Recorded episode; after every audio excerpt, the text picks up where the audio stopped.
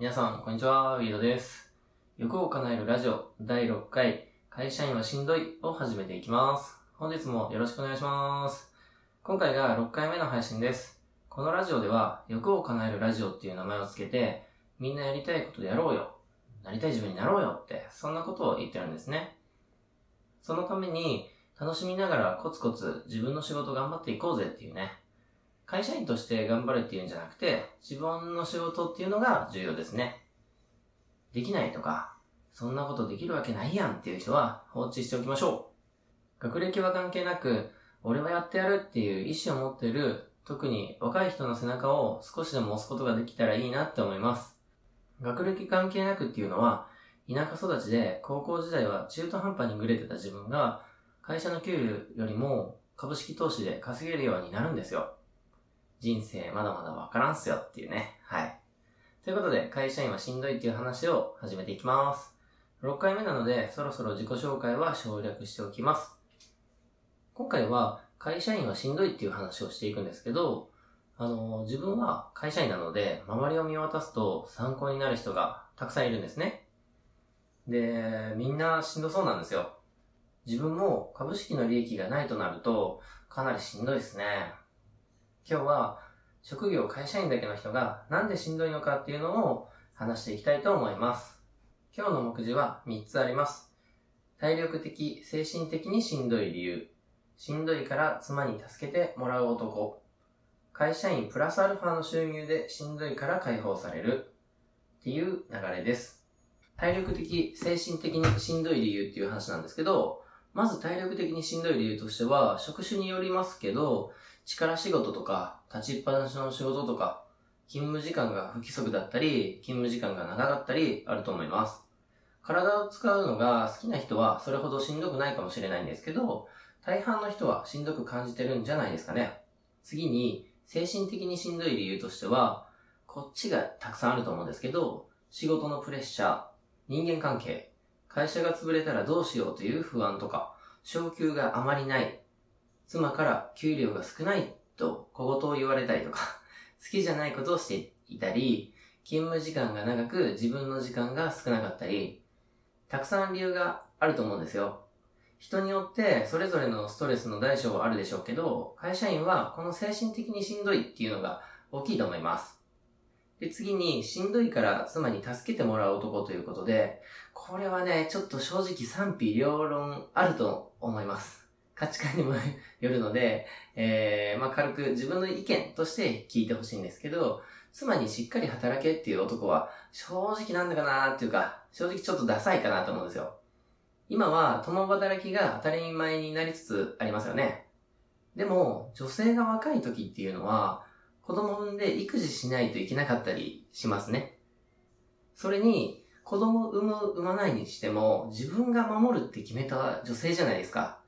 いろんな理由つけて、だいたいお金がほとんどだと思うんですけど、しっかり働けとか言ったら、絶対ダメでしょって思うわけです。ちょっと例え話しますけど、今が仮に狩猟採集社会だとしましょうか。俺の狩りだけでは食料が足らん。お前も狩りに出ろっていう男と、俺がたくさん狩りをするから任しておけっていう男、どっちがかっこいいですかねこれ、後者っすよね。まあもちろん後者は口だけではなく実績も必要になってきますけど、なんかそういうかっこいい男性に女性は惹かれるんじゃないですかね。今ではテレビで見るような女性と結婚しているのは会社経営者や医者が多いじゃないですか。これは狩猟採集社会でいう狩りの力、資本主義社会でいう稼ぐ力の結果だと自分は思います。自分はかっこいい男になりたいですね。一緒にかっこいい男を、うーん、目指しませんかね？そろそろ働いてる会社のせいにするのはやめて、自分で考えて行動して、稼いで、どっしり家族を養っていきませんかね？独身の男性は、力をつけて結婚しませんか？家族って、やっぱ素晴らしいですよ。少し補足すると、幸福度について調査した論文に書いてありましたけど、無職の主婦とパートしている主婦では、無職の主婦の方が幸福度が高いっていう統計的優位な結果が出てたり、えー、独身よりも既婚者の方がこっちも幸福度が高いっていう結果出てますね。次に、会社員プラスアルファの収入でしんどいから解放されるっていう話をします。今まで話してきた体力的にしんどい理由や精神的にしんどい理由をかなりの数を減らすことができると思ってます。会社員がしんどいという理由の大きなものとしては収入が少ないっていうのがありますよね。なんで会社員が収入が少ないのかっていうことについては、また別の記事を書きたいと思います。体力的なところでは収入が増えたことで、勤務時間を短くしたりとか、変更したりできますよね。そして転職もしやすくなるでしょう。自分は投資でプラスアルファの収入ができたことによって、残業しないスタイルに変更して、勤務時間を少なくしました。精神的なところでは、将来の仕事に対する不安も、まあつまりね、給料少ないって言われる小言もね、昇給についての悩みもなくなると思います。さらに貯金ができることによって、数年間仕事をしなくても生きていけるレベルだったら、うん、もっと安心しますよね。自分で稼ぐことができるということは、スキルが上がったということです。会社での仕事を今まで以上にこなせるようになることもあるので、勝手に給料が上がっていく可能性すらあると思います。プラスアルファの収入ができて一番の変化っていうのは、心にゆとりができることだと思います。余裕ができてくると、心が穏やかになってくるんですよね。まあ自分の場合は、車の運転ですごいイライラしがちだったんですけど、それが治ったんですよ。また、余裕ができることによって、いい女性をね、捕まえられるかもしれませんよね。